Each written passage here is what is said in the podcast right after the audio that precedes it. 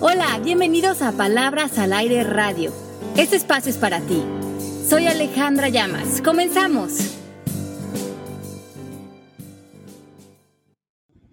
Hola, ¿cómo están? Bienvenidos, qué bueno que están con nosotros un miércoles más aquí en Palabras al Aire Radio. Aquí estamos Pepe, Melanie, Mari y yo, felices de compartir un tema más de coaching. Hoy vamos a hablar acerca de vivir en tu verdad y esto qué tendría que ver con la valentía. Pepe, Melanie, ¿cómo andan?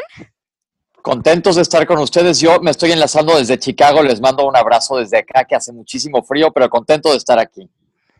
Y yo desde Miami, saludos a Chicago y saludos a México. Ale, ¿cómo te va en México? Bien, estoy feliz, estoy aquí promocionando el libro del arte de educar.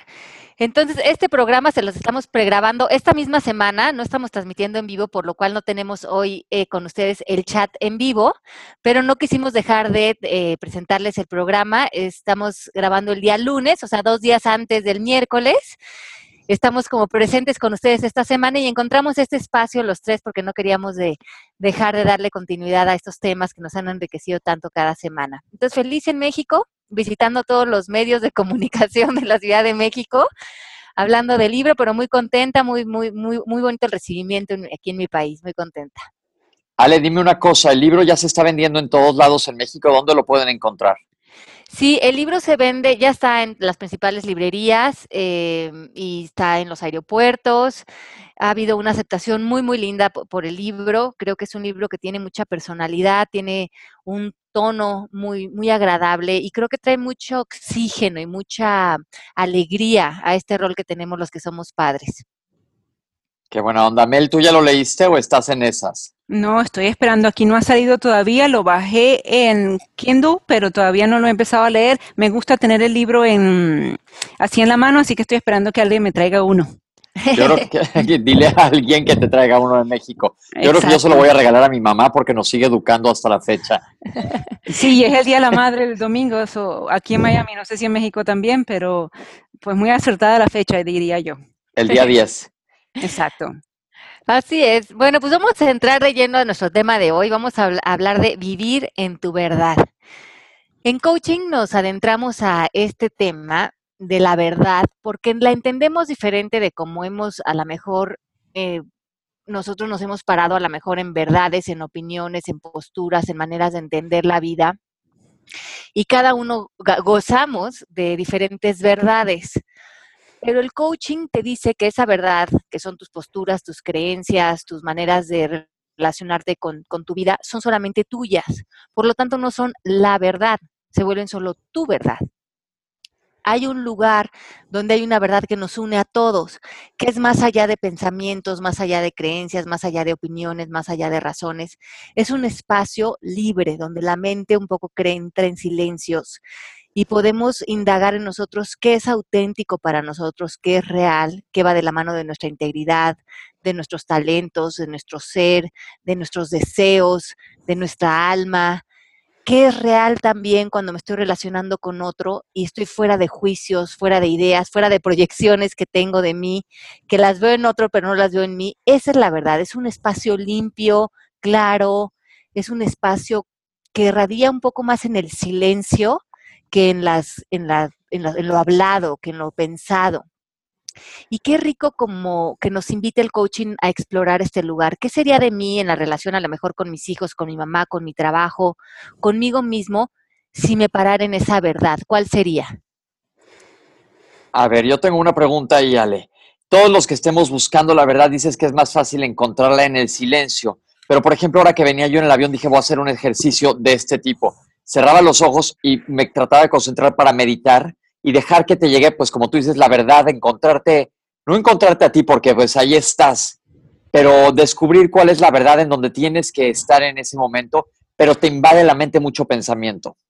Mm, ahorita estaba yo platicando con, con, el director de mi editorial, Cristóbal, que es una persona muy inteligente muy agradable y que admiro mucho, y estábamos hablando de mi abuela, que se murió a los 101 años y que creo que tenía una gran filosofía de vida. Y ella decía mucho una frase que era, It's a great life if you don't weaken. Y, y, quiere decir que es una gran vida si no nos debilitamos. Y yo creo que esto tiene que ver mucho con lo que estamos hablando, porque a veces esas historias, esas interpretaciones, esas posiciones de víctima, esas quejas, esas dramatizaciones que hacemos tan exageradas de cosas que pasan en nuestra vida, nos sacan de la verdad, de ver el macro de lo que realmente está pasando y creo que nos debilitan. A fin de cuentas, cuando nos metemos en nuestras historias miopes, cuando empezamos a pelear con la gente que queremos, cuando empezamos a estar invadidos por miedos que tienen que ver más con las ilusiones mentales, nos perdemos en mundos ilusorios que tienen que ver con mentiras, como tú dices, Pepe, nos metemos en los pensamientos, pero ¿qué es la verdad? ¿Qué es lo que realmente está pasando? Sí, me pasa a mí continuamente que no sé realmente cómo aterrizarlo para encontrar esa verdad que dice sale. Ahora, también hablando de la verdad, quiere decir que te encuentres, por ejemplo, hemos hablado en otro momento de talentos, que sigas esa verdad de tu vida, sigas ese llamado que tú tienes. Claro, porque esa es tu verdad de alguna manera desde tu espíritu. ¿Cuál es esa verdad espiritual donde están las preferencias que tienes frente a tu vida, donde está lo que hace vibrar tu corazón, donde están tus grandes talentos, donde está lo que hace vibrar eh, tu, gran espíritu. Esa es tu verdad y cada uno de nosotros necesitamos eh, resolver qué es eso. Para, para mí es diferente que para ti, pero no debo de pasar la vida sin haber hecho esa introspección, qué es verdadero para mí, o dónde me estoy dejando llevar por creencias sociales, por creencias morales, por el deber ser, por expectativas de mis papás o de una sociedad, o de vivir una vida mecánica, ¿Dónde me estoy perdiendo en ser poco honesto conmigo mismo? ¿Dónde me estoy mecanizando y estoy saliendo a partir de mis miedos y no desde mi verdad? Y aquí nos preguntan, Ale, entonces es decir que de alguna manera la verdad no es una constante, puede ser diferente para cada persona. Claro, esa verdad se puede unir en una constante en todos, porque en coaching entendemos que la verdad va a ser lo que se queda más allá de nuestros juicios, de nuestras historias, de nuestros miedos, de nuestras reacciones. ¿Qué hay cuando limpiamos eso de nosotros? Y yo he encontrado que lo que hay es amor, hay conexión. Y ahí es cuando todos nos unimos en una misma verdad. La verdad es que cuando dos personas están en colisión, están en pleito, en el fondo lo que realmente está pasando es que no se están pudiendo amar y los seres humanos deseamos esa conexión, deseamos esa, esa aceptación, esa conexión, ese amor por la otra persona. Y muchas veces nuestros pensamientos, nuestras ideas, nuestros juicios nos separan de las personas queridas. Y lo que realmente está doliendo no son tanto los juicios, sino esa separación y que no estemos viviendo en la verdad. Y la verdad es el amor. Ale, pero no, no siempre yo tengo amor hacia ciertas personas que me, que me hacen ruido. Por ejemplo, hay veces que mi verdad hacia ellos son juicios. Puede, puede ser que yo no haya llegado a ese nivel de amor que en el que el coaching nos quiere hacer llegar mientras yo esté en juicios. Mm, lo que sucede es que cuando haya juicios, tiene que ver que esa persona sigue despertando cosas en nosotros que debemos de explorar acerca de nosotros mismos. Ah, caray. Porque, ajá, porque la cuestión con el amor aquí no quiere decir que nos vamos a ir a dar de abrazos y a que todo el mundo entre en nuestra casa y, nos volvamos eh, de alguna manera eh, permeamos a toda la gente de nuestra vida, sino que cuando pensemos en otras personas, que a lo mejor decidimos de una manera ah, con límites amorosos que estén alejados físicamente de nosotros, pero que cuando pensemos en ellos, nosotros estemos en paz.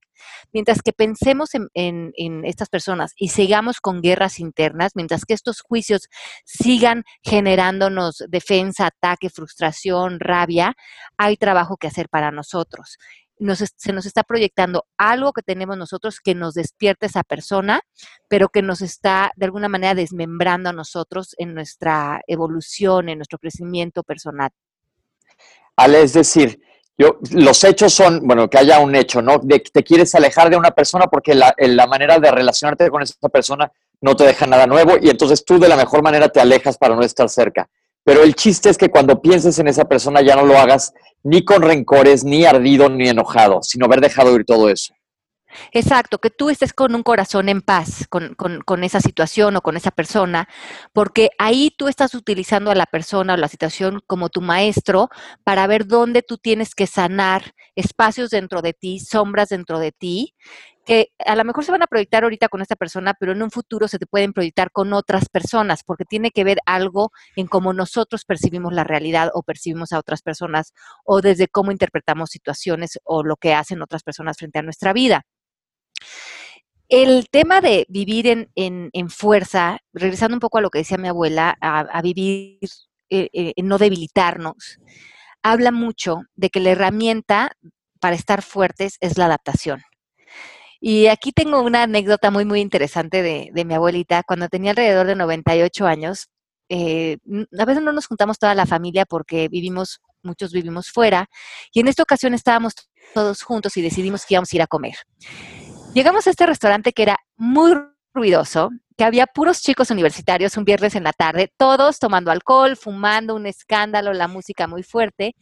Y yo volteé a ver a mi que tenía esta teoría de cómo vivir la vida y cómo relacionarse con la vida desde mucha valentía, desde mucha dignidad, desde mucha fuerza.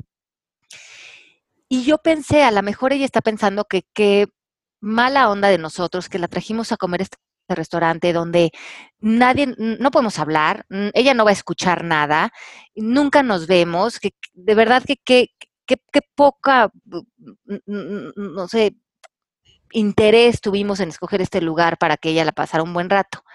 Esta conversación a ella la hubiera debilitado y la hubiera puesto en una posición de víctima, de estoy aquí con mi familia y qué mala onda y no piensan en mí y ahora yo no voy a escuchar nada. Pero sabia como era ella y como ella tenía esta teoría de no debilitarse frente a las situaciones, ella usaba su segundo recurso que es la adaptación. Y me acuerdo que se sentó junto a mí, yo la estaba observando para ver cómo reaccionaba ella frente a este escenario, que era bastante abrumador, y voltea, me, me toma el brazo y me dice, mijita, creo que esta ocasión acontece que nos tomemos una cubita. Y a mí me dio mucha risa porque esa era mi tata, ¿ves? En vez de meterse en una situación donde ella iba a, enojarse con nosotros o tal, le, la volteé a ver y esa era ella como las grandes. Dije, Tata, tienes toda la razón. Llegó el mesero y dije, nos trae por favor dos rones con Coca-Cola y nos pusimos en el mismo sincronización que estaban todos esos jóvenes a oír la música y hemos disfrutado, sin hablar, una presencia de las dos, observando a toda esta gente, tomándonos una cuba. Y la gran lección para mí, en ese momento que tenía 98 años mi tata, pero esta era una constante en ella, es observa tus circunstancias, no resistas lo que no puedes cambiar y adáptate, sé camaleónico. En tu, adaptación está tu sobrevivencia, tu sobrevivencia de también sobrevivir desde fuerza, desde un lugar de, de una estabilidad emocional, mental, no pelear, no, no, no, se trata de preferencias, a lo mejor ella hubiera preferido otro lugar, pero ya no era la realidad. Ale, una pregunta en cuanto a eso. Entiendo perfecto lo de adaptarte a las circunstancias que la vida te ponga enfrente, pero ¿qué hay en tomar acción para mejorar las cosas o para buscar una solución? Digo, el tuyo no era un problema, pero para buscar una solución que te convenga. Bueno, hay, como tú bien dices, hay situaciones en las que se nos van a presentar y que no nos van a preguntar, que hay que torear y hay que saber tener la inteligencia y la sabiduría para navegar a través de ellas, manteniéndonos nuestra fuerza interna y hay situaciones que sí tenemos un decir. Hay situaciones que a lo mejor se nos están presentando, no nos gustan y hemos otorgado nuestro poder a esa situación. Y ahí sí hay que evaluar en todas las situaciones cuándo yo estoy cediendo y cuándo estoy utilizando esta situación para quejarme, para no sacar mi poder, para no crear una estrategia, un plan de acción y sí tendría esa oportunidad para mí. Entonces, ahí es importante que digamos qué interesante, ¿dónde estoy parado frente a esto? ¿Qué estoy ganando? A lo mejor estoy ganando las quejas, la manipulación, el estar de mal humor, eh, porque hay ganancias en la víctima. La víctima también a veces gana porque no se tiene que responsabilizar de su poder. Y ahí es cuando tenemos que ver, porque creo que hay muchísimas situaciones en la vida en donde sí tenemos un decir y no sacamos lo que decíamos eh, que el tema de hoy es valentía y vivir en tu verdad. Y mucho de tener una buena calidad de vida, mucho de conquistar nuestros sueños, de trascender y de evolucionar, es ser valientes, es adaptarnos y ser valientes y saber distinguir cuándo hay que adaptarnos y cuándo hay que dar, saber dar vuelta en U y replantearnos. ¿Y qué tanto, perdón Mel, Tranquilo, sigue, sigue. ¿Qué tanto tiene que ver el control? Ahorita les voy a poner un ejemplo que les conté justo antes de entrar al aire. Y esto, ahorita, les cuento que lo que me está pasando es que eh, hubo un error, error en la reservación del hotel en donde estoy. Y mañana, si no consigo hotel, pues no tengo dónde quedarme. Entonces bajé a buscar un cuarto, a decir que si me podían extender. Me dijeron que está lleno el hotel. Y yo soy muy controlador. Me dijo el gerente, pues mañana pregunte. Y dije, ¿y si mañana no hay lugar? no quiero dormir bajo de un cartón, hay mucho frío afuera, este, pero yo sé que es una cosa de control también mío. Entonces es un miedo irreal si lo analizo, porque digo, seguramente algo se va a resolver. Pero ¿qué tanto debo yo, digo, adelantarme a la situación, Ale, o confiar en que mañana lo voy a resolver? ¿Qué tanto es mi neurosis? Bueno, yo, yo pensaría que ahí estás actuando sobre una realidad, que te están diciendo que no va a haber cuarto y si mañana no hubiera cuarto, pues yo sí me pondría en acción para resolver eh, inmediatamente dónde voy a dormir. Lo que haría es que no, lo haría, yo creo que en coaching lo que te sugerirían es que lo, hagas desde una manera muy práctica, que no hagas un cuento acerca de eso que no te, que no te, se te filtre emocionalmente, que simplemente esta es la situación que está presentando, cuál es la solución, se solucione y te muevas a lo que es importante, al macro, a lo que estás haciendo, a la convención, a los doctores, a la oportunidad que tienes de estar ahí, porque si no se nos mm, volteamos la mirada y la ponemos en algún detalle que no está saliendo como quisiéramos, y eso hace que perdamos la gran perspectiva de lo que la vida nos está ofreciendo, y eso creo que nos sucede de manera constante a muchos de nosotros. Claro, tienes toda la razón. Salirme del cuento. Exacto, salirse del cuento, solucionar y sí poner la, mirada en el aprecio de lo que estás viviendo. Ok. Ok, yo tengo otra situación. Aquí en, en mi familia nosotros tenemos a una persona que es alguito mentirosa. Y uno se da cuenta que esa persona dice mentiras por cobardía. Y yo estoy tranquila. Si tú me dices a mí en la noche, yo me acuesto y yo pienso y yo estoy tranquila y en paz con esa persona. Pero basta que al día siguiente me diga o me insinúe, quizás sea mentira, quizás sea verdad, y yo ya yo creo que todas son mentiras porque la persona me tiene acostumbrada, ya sé que es una, ya sé todo lo que me vas a decir. pero yo quiero oír, yo quiero oír. Ya te estás haciendo tú el coaching. Sí, pero, pero a uno le, le, cae un poquito mal, ¿no? Ay, otra mentira y otra mentira y otra mentira. ¿Y cómo, cómo le dice? O sea, oye, vamos a ser valientes, vamos a decir la verdad, vamos a move on. Vamos, ¿no? A mí, a mí me afecta. Yo sé que no está en mi ámbito porque la persona que está diciendo mentiras no soy yo, pero a mí me las dicen creyendo que yo me las voy a creer, ¿no? Ajá. Y, y no me las creo y, y me, me no me da rabia, yo creo que ya estoy tan acostumbrada que no me da rabia, pero tú dices adaptarme. ¿Cómo yo me adaptaría de una manera graciosa como lo hizo tu tata a esta situación? Bueno, yo creo que ahí podemos ser directos. Si, si tú tienes esta evidencia de estas mentiras que te dice constantemente, tú puedes decirle, en mi experiencia, en mi, no desde un juicio, sino desde mi experiencia, y, pone los ejemplos. Cuando sucedió esto, cuando sucedió y cuando sucedió esto y cuando sucedió esto, resultó que esas, eso, eso que me dijiste no estaba apegada a por lo menos a la, realidad como yo la entiendo. Em, y a lo mejor eh, eh, para esa persona no va a quedar tan consciente, que, que, porque a lo mejor para esa persona sí es la realidad. Exacto. Ajá. Entonces, eh, tú tienes que ver, entender que esa persona a lo mejor no te está mintiendo, sino que a lo mejor esa persona desde esa distorsión entiende la realidad, por lo tanto no sería personal. Ok. sería una manera de ella de acomodar la realidad o las situaciones. Tú lo que le puedes decir es, desde mi punto de vista, para como yo percibo la realidad, no se apega mucho a, como veo que tú la percibes. Por lo tanto, cuando nos comuniquemos, a mí me funciona que yo te diga cómo es que yo estoy percibiendo eso que tú me estás diciendo y luego tú me puedes dar tu versión. Pero porque yo veo que no estamos empatando en cómo estamos percibiendo las cosas que suceden. Si no tenemos la misma visión del mundo. Exacto. Pero te das cuenta que qué diferencia es eso, porque eso nos saca de la conversación de yo estoy bien y tú estás mal, o yo estoy mejor y tú eres peor, hace que el ego no quede invitado en la conversación. Hace que me estoy tratando de comunicar contigo, yo tengo una manera de percibir estas situaciones y veo que la tuya es drásticamente diferente y yo quiero que encontremos un punto medio, uno donde para mí se apegue a mi realidad, y, pero entender que también se apegue a la tuya. ¿Cuál sería? Y ahí sería un interés de las dos, de, lograr ese punto para las dos. Creo que cuando nos, nos cegamos es cuando eh, cuando ya se vuelve este juicio de ella es una mentirosa y desde este lugar automáticamente lo que hacemos es yo estoy bien y tú estás mal. Y eso va a romper mucho la cualquier relación, porque es el ego el que va a empezar a pautar y eso va a frenar totalmente que florezca cualquier cosa o inclusive ser curiosos, ¿no? invítame a tu mundo y ver desde dónde está partiendo ese punto de vista tuyo, porque yo no lo veo así, ni lo percibo así. Y, creo que nos puede sorprender mucho cómo puede bajar la guardia a las personas cuando somos curiosos, como hemos hablado, y cuando no tratamos de entrar a las eh, relaciones imponiéndonos, sino tratando de entender qué es lo que está pasando, ¿no? ¿Qué es, qué es lo que está pasando con esta persona que desde su visión del mundo está percibiendo, está llegando a estas conclusiones?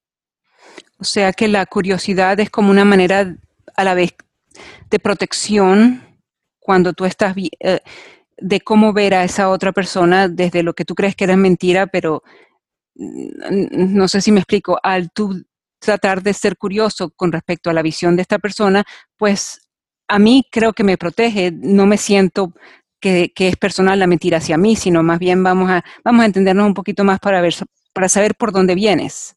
Exacto, porque eso le quita la etiqueta a la otra persona y nos hace curiosidad decir, qué curioso esta persona, desde su visión del mundo, qué curioso que perciba estas realidades tan diferente a como las percibo yo.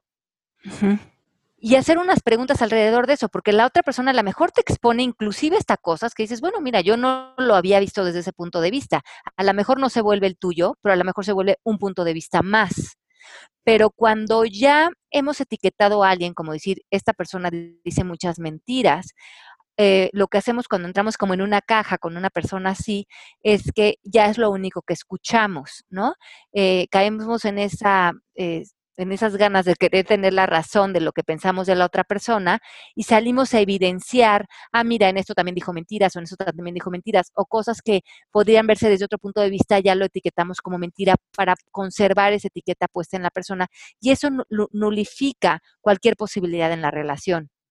Inclusive, aunque no quieras cultivar esa relación mucho más allá, para que tú puedas estar con ese corazón en, paz que hablábamos hace rato frente a la otra persona. Claro, ok, a ser curiosos, señores. Pero, a ver, yo tengo ahí una pregunta, me quedé pensando en ese mismo ejemplo.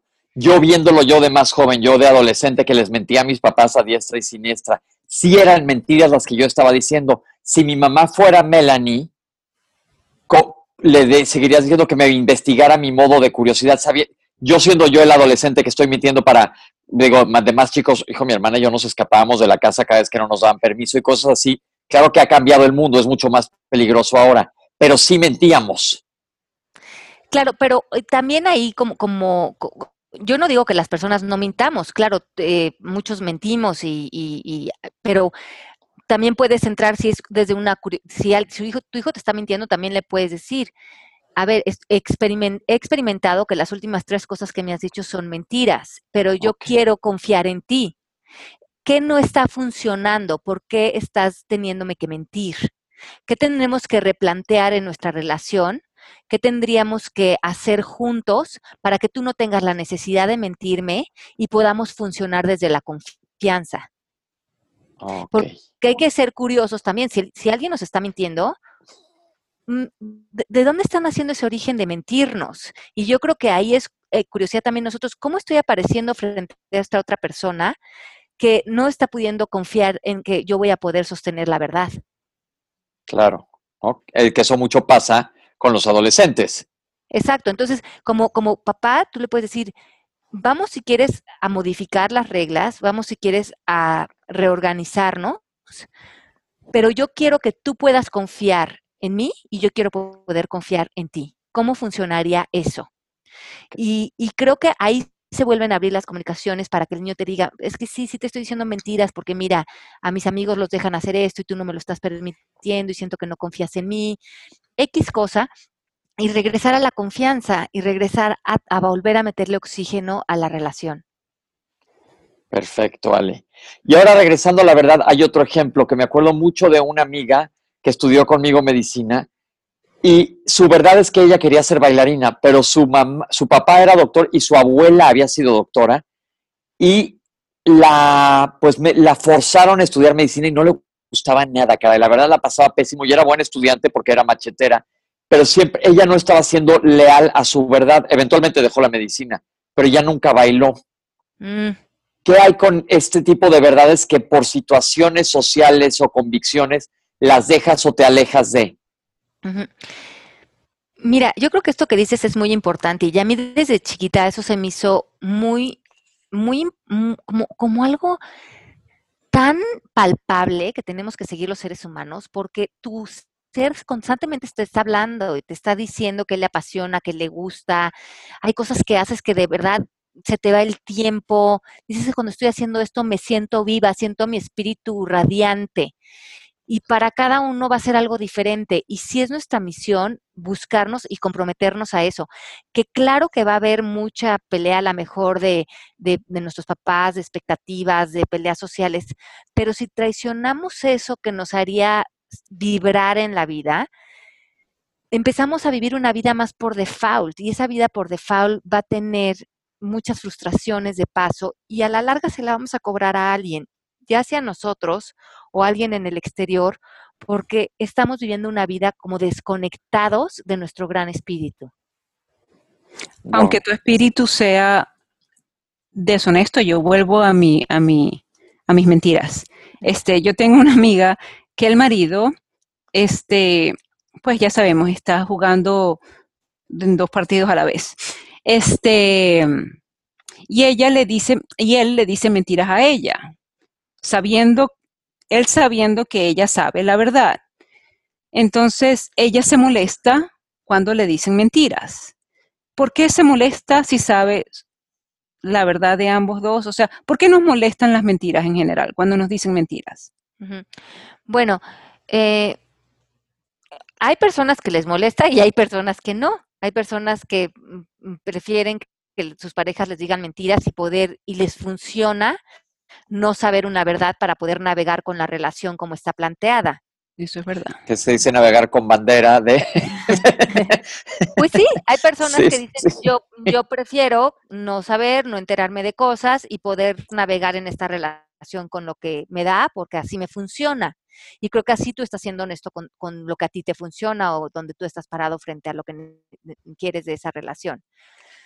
Pero yo creo que muchos de nosotros somos muy buenos en convencernos de que lo que estamos haciendo funciona.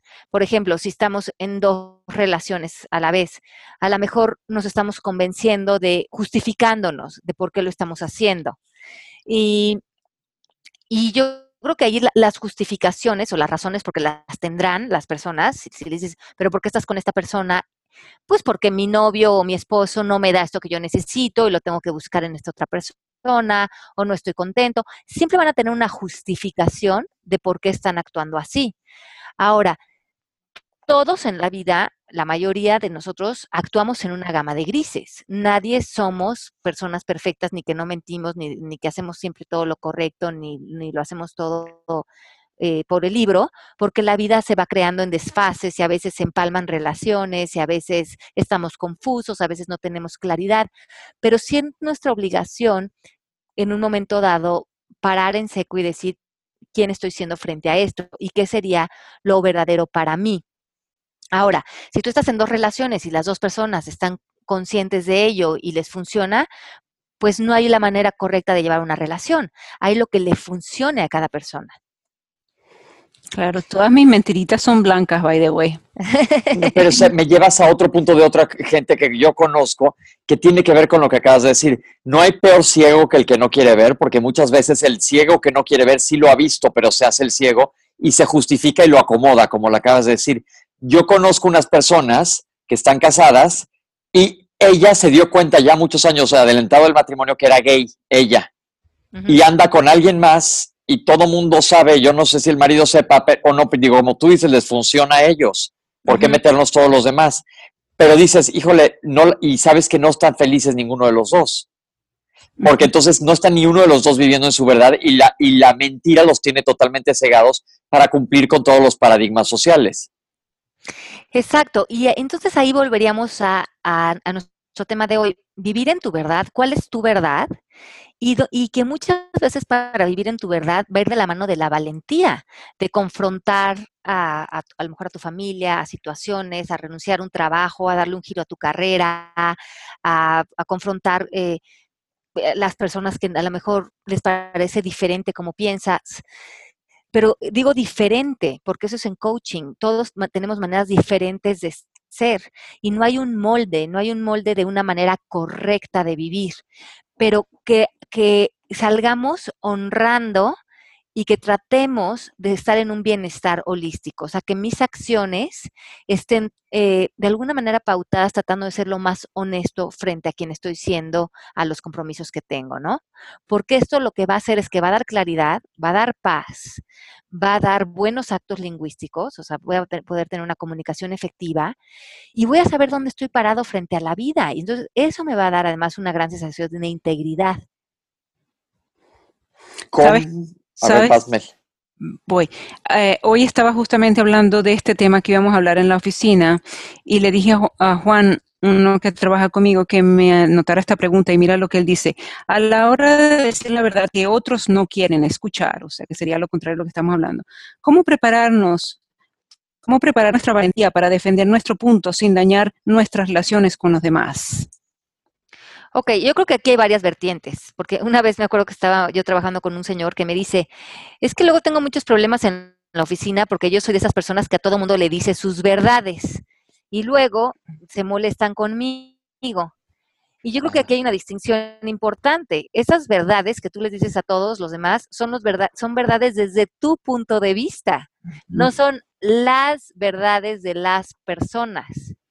Y yo creo que ahí todos podemos tener una revisión de qué hemos pensado de otros que son sus verdades y cuáles vamos y se las decimos en su cara pensando que son la verdad absoluta y la conclusión que todos tendrían de esta persona y a veces no reconocemos que esta es mi apreciación de esta persona, es mi juicio de esta persona, no es su verdad, no es la verdad absoluta. Y si voy y se la digo en la cara pensando que yo llevo la, la verdad en la boca, pues probablemente se va a molestar conmigo si yo tengo la ceguera de no reconocer que nadie en esta vida maneja la verdad absoluta y menos tampoco de un ser humano, que un ser humano es, es es inetiquetable. Un ser humano, somos almas, somos completamente eh, sin límites, ¿no? Es interesante porque, porque sí me ha tocado la gente que dice que yo digo las verdades en su cara, eh, mucho. Pero, ¿qué tal la, la, gente que te dice siempre la verdad también está en tu ámbito, aceptarlo como es o no? Porque volvemos a lo que platicábamos hace dos semanas de lo del sí y el no. El no no es una cosa mala y mucha gente cuando dice la verdad dice no, pero aquí estamos acostumbrados a pensar que el no es malo. Así es, y, y, eso es también mucho de la mano de vivir con tu verdad. ¿A qué le estás diciendo que sí? Por ejemplo, en este caso de, del matrimonio que nos platicabas, Pepe, le estás diciendo que sí a la mejor a una apariencia y le estás diciendo que no a vivir en tu autenticidad, en tu libertad, en, tu, en, en lo que es eh, la, tu verdad, la tuya. No, y, aquí nos salimos de que está moralmente correcto, incorrecto, eh, creencias sociales, todo eso no opera en coaching. Aquí opera que tú agarres de la mano a la persona que tú eres, te ames incondicionalmente y ni siquiera es necesario darle explicaciones al exterior. Eso de que ya a lo mejor yo voy a ir allá afuera a decirles a todo el mundo mi verdad, no es necesario con que te la digas a ti y tú te agarres de la mano y te comprometas con vivir una vida que para ti sea honesta de la persona que tú eres, es más que suficiente. ¿Y cómo coacheamos, cómo ayudamos a la gente o inclusive a nosotros mismos cuando estás ciego, cuando te haces el ciego? bueno, yo creo que muchos de nosotros nos hacemos los ciegos eh, como un acto de defensa o como, pues como, como dicen en psicología, como una negación automática a la que entramos. Y yo creo que esta negación es, nos funciona. O sea, no, no pensaría que, que, que, que, creo que tiene su, su buen lado. Y muchas veces cuando queremos confrontar a alguien y decirle la verdad de algo, de una situación, te dicen, oye, yo no estaba preparado para ver eso. ¿No? Y, por lo tanto probablemente no lo habían visto, porque emocionalmente o psicológicamente no estaban preparados para dar, es, para relacionarse con esa situación.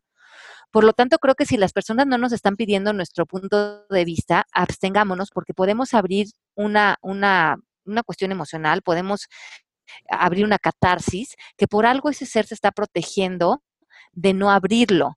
Eso no quiere decir que en un momento dado no lo va, no va a llegar a esa maduración o no va a llegar a trabajarlo, pero todos los seres humanos actuamos en procesos y esos procesos es importante respetarlos. Wow, qué interesante lo que dices, porque híjole, Mel, no sabes las metidas de pata que yo he dado haciendo eso de, ¿sabes qué? No se está dando cuenta de tal cosa y voy y le digo y me dicen, ¿sabes qué? Sí sabía, no tienes por qué meterte. yo, ching, ya fui a meter la pata hasta la cocina otra vez. no, era, tu ámbito, Pepe, eso es lo que tenemos que, pensar todo el día, no es mi ámbito, no es mi ámbito, cállate, cállate, cállate. Híjole, sí, sí, esa es como mi lección de esta semana.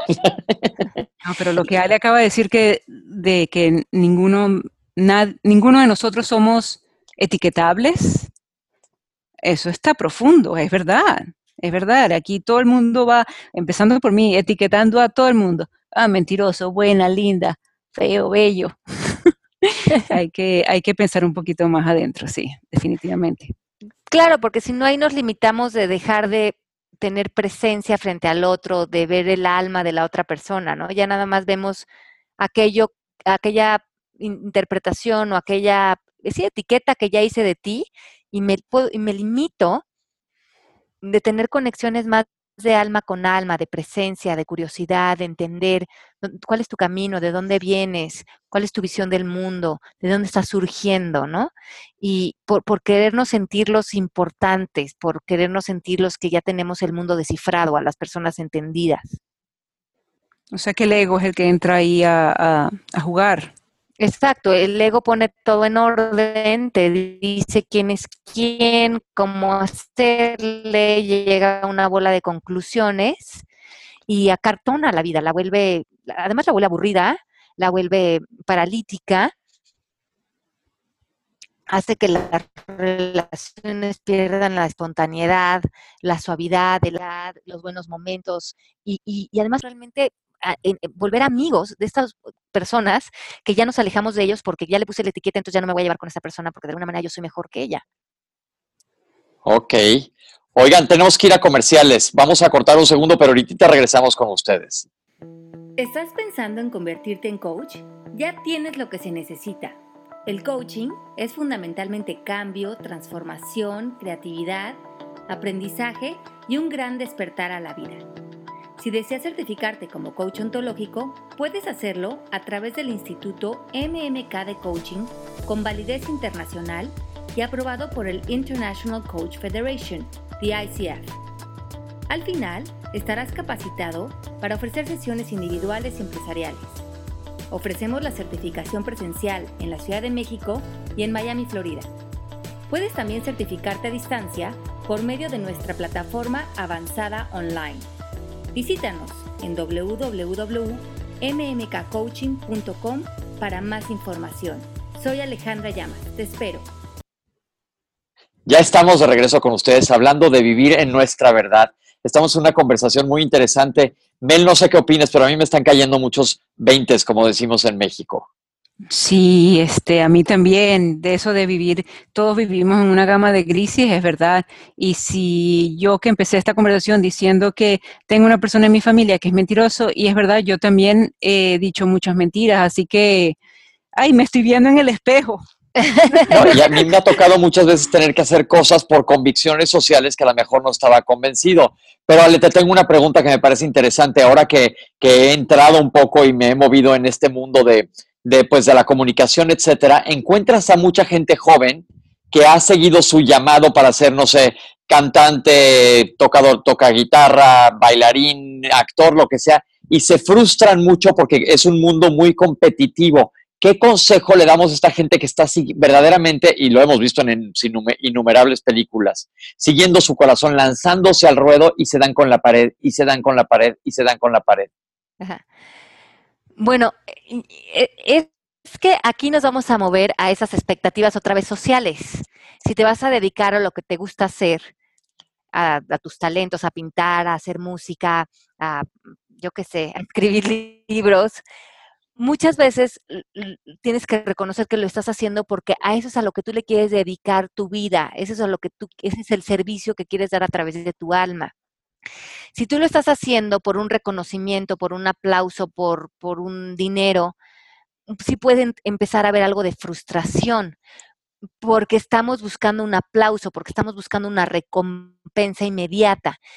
Y, las personas muchas veces que nos apegamos a vivir de, de nuestra pasión, de lo que nos encanta hacer, sí tenemos que trabajar con esta presión social que hay, que hay, que cuando sucede algo tienes que tener esta otra recompensa, no sé, monetaria a lo mejor, o, un aplauso, o una, o alguna aprobación de tus papás. Y el chiste es que tú te digas, esto que estoy haciendo, me pagaran, no me pagaran, me aplaudieran, no me aplaudieran. El, mi regalo es que me puedo dedicar todos los días de mi vida a hacer lo que me gusta hacer y hacer lo que me apasiona hacer. Y ahí también estar despierto a ver los caminos donde el universo está co-creando contigo y a ver si también te tienes que mover de lugar o tocar más puertas o crear estrategias para empujar más tu trabajo. ¿Dónde estás también tú siendo tu propia eh, vendedor de lo que haces, porque creo que también si te pones a tocar la guitarra, pero te quedas estacionado en, tu casa eh, eh, esperando que alguien llegue y te toque la puerta y te reconozcan como los Beatles, pues a lo mejor dices, ¿qué, qué puedo hacer para ayudarme? con mi propio camino y con quién puedo hacer alianzas fuertes. Y yo creo que muchos de nosotros nos ponemos a trabajar, pero luego también no damos esos pasos importantes, porque cuando te, apegas a tus talentos, te tienes que vender, te tienes que volver tu propio también vendedor y creer en ti hasta las últimas consecuencias. Wow, pues qué interesante, porque tienes que, como tú dices, no es por el reconocimiento de los demás, sino es para estar en coherencia contigo mismo y estar feliz. ¿Qué dicen? ¿Armamos un trío y cantamos? Yo ese talento sí no tengo, ¿eh? Yo tampoco. Ahí sí creo que nos avientan de jitomatazos. Aunque estemos recontentos. Y apasionadísimos, pero no, no, no funcionamos, nadie nos va a oír. Pepe, ¿por qué no aprovechas de decir justamente que estamos en iTunes? ¿Qué tal? Y aparte estamos gratis. Lo único que tienen que hacer es entrar a iTunes y poner palabras al aire. ¿Qué tal de increíble? Estoy feliz, lo voy a hacer yo, no lo sabía hasta hoy, me enteré. Sí, ya estamos ahí, ya están todos los programas arriba, están editados, están muy lindos. Pueden bajarlos en su, en su teléfono, en su iPad, en la computadora de manera gratuita para que cuando vayan a sus caminatas o cuando vayan a estando en el coche nos puedan ir escuchando y no se pierdan de ninguno de nuestros programas. Háganos promoción, está padre. Sí, tengo una amiga, tengo una amiga que va a hacerse las uñas y le dice a la, manicurista, por favor, ahorita no, no, vamos a chismear, que necesito oír mi programa. Y se lo, se lo pone todas las semanas mientras se hace las uñas, ya se hizo su rutina, así que está feliz. Qué buena onda, espero que le estén quedando muy bien esas uñas y se lo pase a su, ¿cómo se dice? Manicurista para que también lo escuche. Yo sí creo, yo sí creo. Entonces seguimos hablando de la valentía. ¿Por qué, ¿Por qué somos cobardes cuando decimos mentiras, Ale? Bueno, yo creo que no es que tenga, no es que seamos cobardes cuando decimos mentiras. Yo creo que muchos de nosotros eh, a veces perdemos claridad en situaciones, o como bien dices, a veces nos queremos apegar a darle gusto a personas o a creencias morales o a condiciones sociales y comenzamos a mentir porque sentimos que aquello que estamos haciendo no es lo correcto o no debería estar bien, pero de alguna manera nuestro espíritu nos está empujando a experimentar otra cosa o a abrir otras posibilidades y empezamos a vivir a veces en lapsos dualidades. Te voy a decir cuándo me pasa a mí que a veces digo mentiras y creo que estoy perfectamente en un error porque salen las cosas peor. Cuando no quieres lastimar a alguien o tratas de suavizar las cosas. Tratas de, eh, híjole, ya me estoy haciendo que me des cuenta de algo. Yo que me dedico a medicina y de repente tengo que dar diagnósticos horribles, cuesta un trabajo espantoso cuando la realidad es que si alguien tiene cáncer le tienes que decir tienes cáncer. Y siempre lo acabo diciendo, pero buscas cómo suavizárselo lo más posible cuando la cubetada de agua fría va a ser igual. ¿Por qué hacemos esto, Ale? ¿O cómo me salgo de ese ámbito y nada más decirlo? O decirle la noticia a alguien de que se murió, que se murió alguien. Bueno, yo creo que ahí Pepe es natural porque tienes empatía con lo que la otra persona está viviendo y sabes que con lo que le vas a decir va a haber como un antes y un después en cómo se está relacionando con la vida. Pero yo creo que ahí sería bien importante que les digas la noticia y luego les des el libro del arte de conocerte. bueno, como que si les damos herramientas a las personas para relacionarse con los hechos y crear interpretaciones que les den fuerza, que no, los victimicen, sabes que es mucho más alentador que cuando le vas a dar eh, una noticia a alguien que sabes que no tiene las herramientas para sostenerse bien emocionalmente con lo que va a escuchar. Y yo creo que eso hace una gran diferencia. Hay personas que dicen, es que si le digo esto, de plano se me va a desmoronar. Y hay personas que dices, bueno, sabes que si le digo, aunque sea la misma noticia, tiene una buena filosofía, tiene buen, buen equipaje de herramientas y va a poder trabajar con esto desde una manera donde sea permanecer fuerte emocionalmente.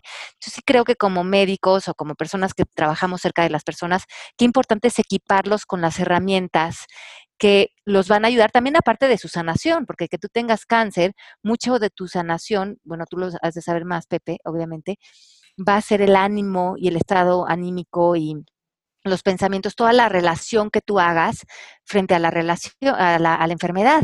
Eh, el mismo diagnóstico te puede o tumbar o, puedes, o, puedes salir de ahí y decir, bueno, vamos para adelante, vamos a buscar esto desde el amor, vamos a relacionar esto desde mis fuerzas. Y esa interpretación, cómo hace una gran diferencia en, en nuestra salud y en cómo vamos a salir de esa, de esa situación que estamos viviendo.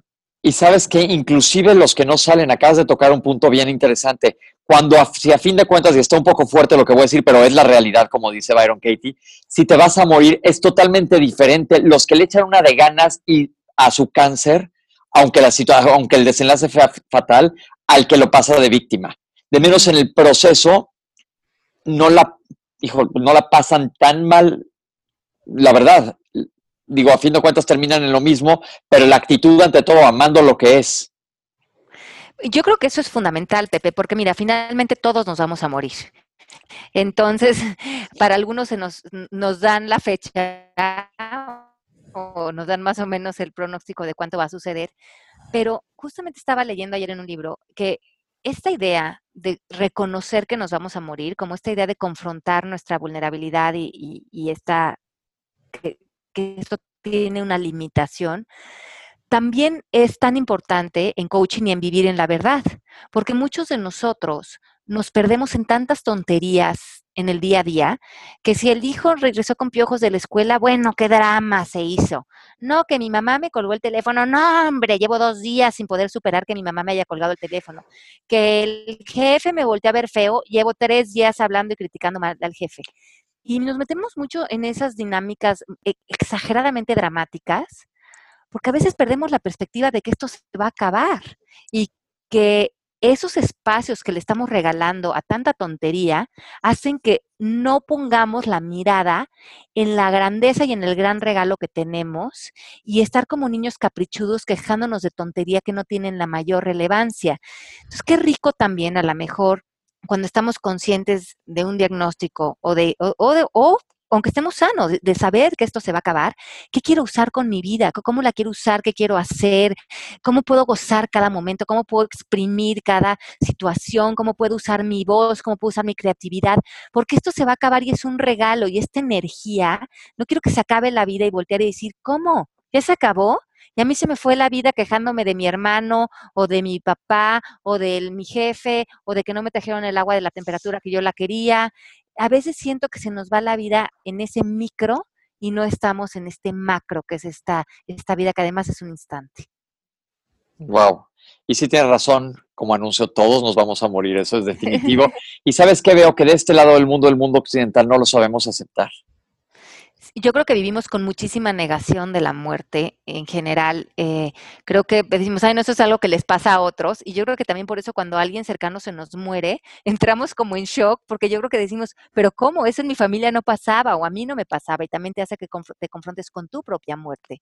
Claro. Y, pero a lo que voy es que eso no está malo, no está malo confrontarte con tu muerte, no está malo también apreciar a tus seres queridos y saber que sí se van a morir para no estar en shock el día que se mueran y decir cómo se me fue mi vida en tantos pleitos con esta persona, ¿por qué no tuve la habilidad de moverme a un mejor lugar?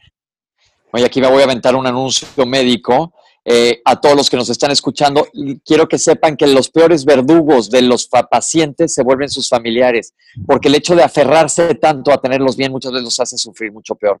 Nada más les dejo ese pensamiento en la cabeza. Sí, ¿no? Como, como, como muchas veces cuando alguien querido se nos enferma, la valentía, de la que estamos hablando ahorita, es permitir que la persona se muera donde se quiera morir, en el tiempo que se quiera morir. Yo me acuerdo cuando mi papá estaba ya por morirse, Em, mi papá nos pidió que no lo lleváramos a un hospital, no quería que le extendiéramos un minuto más la vida y él tenía 63 años. Y para nosotros fue como tan importante ir respetando dónde estaba su espíritu frente a este camino que él estaba de alguna manera eh, confrontando y viviendo con mucha valentía. Y, y, los doctores nos presionaban y nos decían, regresen al papá al hospital porque aquí le podemos extender su vida. Pero mi papá decía, por favor, yo ya no quiero, yo ya así no quiero vivir. Y eso, como tú bien dices, tú celosamente lo quieres tener más tiempo contigo, pero siempre escuchar, porque el espíritu de esa persona también le está hablando y, y decir, tú qué quieres, dónde estás. Y mi papá se quedaba reflexionando y después de unas horas te decía, a lo mejor no tenía la respuesta inmediatamente, pero sí te decía, ya lo pensé y lo que quiero es quedarme aquí en mi cama, quiero estar aquí, quiero estar con ustedes, quiero que me hagan de comer aquí en la casa. Y eso es lo que a él lo mantuvo, a lo mejor no tanto tiempo vivo, pero vivo desde un lugar de mucho consentimiento, de mucho amor, de mucha paz, de, desde un lugar donde él pudo vivir con una buena calidad de vida. Claro que eso es lo clave, la calidad de vida. Yo creo o sea que, hay que ser valientes hasta para eso. sí. Sí, y hay que ser valientes también para acompañar a morir a los que queremos y, y, hacerles eso un proceso mágico, ¿no? De belleza. No tiene que ser un proceso dramático, puede ser también un proceso de mucho crecimiento espiritual, de mucha conexión. Yo me acuerdo ese último mes que viví con mi papá, para mí fue maravilloso. ¿A qué nivel él se desvaneció, se volvió este espíritu tan suave, tan dócil, acostarme junto a él en la cama, y, nada más esa presencia que gozábamos juntos fue tan bella, fueron momentos que nunca tuve con él cuando estaba él de, pie, de, pieza completa, que mi papá era un cuate con mucha presencia, con mucho ego, con mucho tema, y esa otra persona que se volvió ese capullito que se volvió al final, también fue muy bello ver ese lado de él. Entonces, eh, no sé, como que tener esa mm, conciencia, ¿no? De, de, de, de, como tú dices, de valentía. Claro, y estar en tu verdad en ese momento. Exacto, y qué es lo que es lo verdad para él y qué es verdad de esta situación, porque la gente a lo mejor entraba a la casa y me decían, ay, qué triste lo que están viviendo. Y yo le digo, no lo estamos viviendo desde ese lugar, lo estamos viviendo desde mucha magia, desde mucho amor, y él está bien. Hemos vivido unos momentos con él inimaginables de conexión. Ay, qué padre. ¿Qué tan toman de la mano la palabra verdad con la palabra tu realidad? Bueno, yo creo que la realidad es aquello que percibimos que se vuelve un espejo de lo que está dentro de nosotros, ¿no? Y la realidad para cada uno aparece de manera diferente, no hay como una realidad objetiva, sino para cada quien es la percepción que tengamos de lo que vemos y de cómo vivimos. Y sí creo que tu, tu vida, tu realidad, sí debe de ser un espejo una proyección de lo que es real y de lo que es verdad para ti. Que si para ti es verdad eh, vivir en tus virtudes, vivir con un tipo de relación, con un tipo de personas, hacer un tipo de vida, si te gusta cocinar, que eso sea un reflejo de tu vida, que la gente cuando entra a tu espacio digan, ah, sí, este espacio se parece a Pepe, este espacio es Melanie, ¿no? Aquí se ve ella o él reflejado su espíritu y se ve que es una vida diseñada en función de la esencia de esa persona. Mel, ¿cómo ves? Estaba pensando uh, este, sobre mis verdades y una vez yo estuve en una conversación con mi esposo este, en el que yo omití ciertas verdades. Y entonces, por no decir mentiras, entonces lo que yo decía era, bueno, yo no lo dije porque yo sabía que íbamos a entrar en el drama y la pelea del asunto. Entonces él me decía, pero eso es mentir, o sea, omitir verdades es mentir. ¿Cómo quedamos en coaching en, este sentido, Ale? Bueno, yo creo que nosotros no tenemos que ir por la vida porque decimos en coaching que no es necesario dar explicaciones. Ajá, ah, bueno, ya se lo, ya mismo se lo voy a decir. eh, mm, justamente porque creo eso, creo que, que, tampoco debemos estar en la vida como un libro abierto, porque muchas veces son confusiones o son procesos, son, son estados donde nosotros estamos también descifrando en dónde estamos parados frente a situaciones. Y a lo mejor extender eso, comunicar eso, es prematuro. En, en algunas relaciones, en algunas situaciones. Creo que el, el fondo es que encuentres el punto donde estés en integridad con la otra persona. Okay ahí acabas de decir algo clave, la integridad con la otra persona desde tu ámbito. Porque muchas veces si no tienes que dar explicaciones y estás en lo que tú crees, te puedes llevar entre las patas a otra persona siguiendo tu camino. Pero también en coaching sabemos que hay que respetar a los demás. Exacto, pero probablemente si tú ya estás en un camino donde la otra persona ya no empata, pues naturalmente se va a separar de tu vida. Eh, lo quieras o no lo quieras, no puedes actuar en integridad si forzándote a estar en una relación, porque a lo mejor se está despertando, que esa relación se está desvaneciendo y a lo mejor no te está quedando claro, pero en un momento sí te queda claro que lo correcto sería ya alejarte de esa persona. Entonces, por, eso también les digo que a lo mejor empezamos un proceso, pero eh, eh, hay, hay momentos en que estamos muy en la gama de grises, y no es que queramos engañar a nadie, sino que estamos viendo en dónde estamos quedando parados frente a una situación y eso a lo mejor se deja ver en un proceso de meses o de días o de semanas. Claro. Acaba de tocarle un punto muy interesante que a mí me gustaría que fuera un programa algún día y otra vez me estoy este, descubriendo que muchas veces te quieres alejar de personas que tienes muy cercanas en tu vida e inclusive familiares y no sabes cómo hacerlo, pero esa es otra historia que les contamos otro día. Sí, por favor. Bueno, pero los que, lo que les quedaste pendiente de contar, Pepe, esta historia de Japón. Ah, pero esa no tiene que ver con ver. Bueno, si es una historia rápida en Japón, me fui a vivir a Japón y un día me fui a vivir al norte, a una isla que se llama Hokkaido, y entraba yo a trabajar el martes, pero me fui desde el jueves para pues, aprender cómo moverme en la ciudad. Y para hacerles el cuento corto, llegué a un lugar donde iba a vivir, prendí la tina y quedó demasiado caliente y dije, híjole, en lo que se enfría me voy a ir a comprar algo aquí a la tiendita de, de dos cuadras que vi. Me fui sin cartera, me crucé una calle, me crucé la que sigue y me atropellaron. Oh my God por mi culpa, porque la verdad yo no volteé a ver para donde toca, porque en Japón, pues, como los ingleses, necios manejan donde no toca, y me, atropellaron y me rompí todo, me rompí la cabeza, me rompí la lengua, me la corté, tuve un trancazo horrible, y después de mucho tiempo, este, cuando desperté la pasé muy mal, porque mi realidad es que estaba en un hospital dos días más tarde, en Japón, con una hemorragia dentro de la cabeza, la mitad de la cara, porque había caído de cara y me quedó como rodilla cuando te caes en los patines y con costillas y manos rotas. Entonces, este, la pasé muy mal, pero después de un tiempo de haberla pasado mal, como que me cayeron muchos veintes o muchas distinciones aprendí en ese momento que me sirvieron para volverme a echar dos pasos para atrás y seguir una vida más por el camino padre donde me tocaba. Entonces, muchas veces digo que los regalos de la vida a veces vienen envueltos en una caja de, de, una caja horrible. Entonces, ¿Una este, caja de, qué? De, una caja fea. Entonces, este, hay que aprender que muchas veces de veras los regalos, si le rascamos tantito más y les damos el tiempo, te sirven para muchas cosas. Definitivamente. ¿Y qué fue lo que tú aprendiste, Pepe? Híjole, aprendí a perdonar muchísimas personas, que estaba yo en ese cuarto de hospital y así horas se me hizo eterno. Yo voy a pasar aquí con un ojo, que el ojo que sí servía porque el otro estaba cerrado, veía pasar el reloj y decía, ya pasó una hora y habían pasado, se los juro, un minuto. Era lentísimo. Entonces ahí aprendí como que a dejar ir de miles de cosas que eran, pues, como dicen los gringos, baggage, maletas que no servían.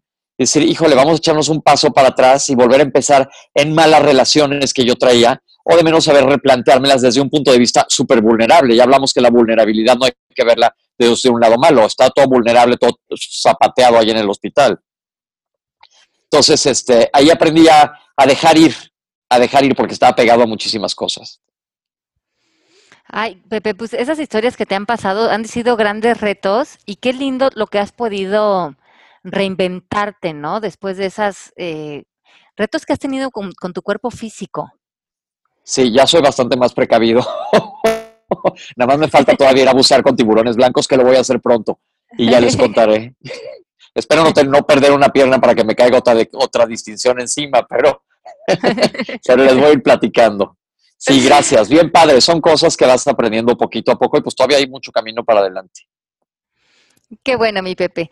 Pues llegamos un poco al final del programa. Eh, gracias por habernos escuchado hoy, miércoles de Palabras al Aire Radio. Eh, vamos a despedirnos, nos vamos a ver el próximo miércoles en vivo. Pepe y Melanie, ¿cuáles son sus twitters por si quieren mandarnos comentarios de este programa? Pepe Bandera 1, arroba Pepe Bandera 1 arroba Melanie-shap. Y yo soy arroba Alejandra Llamas. Los esperamos la próxima semana. No se les olvide buscarnos en iTunes, que ahí tenemos palabras al aire radio gratis. Métanse, compartan estos programas con sus amigos. Felices de estar con ustedes. Aquí seguimos creciendo en palabras al aire. Esta comunidad está creciendo. Muchas gracias a todos por su participación y por su interés en nuestras charlas, que las hacemos con tanto entusiasmo y con tanto cariño. Les mando yo un beso muy grande desde México y yo desde Chicago. Y Mel. Desde Miami aprendí mucho este en este programa. Me cayeron muchos veintes. Qué gusto de estar con ustedes. Igualmente. Un beso muy grande a todos. Un beso grande. Bye bye. Chao. Esto fue Palabras al Aire Radio con Alejandra Llamas. Te esperamos en vivo la próxima semana.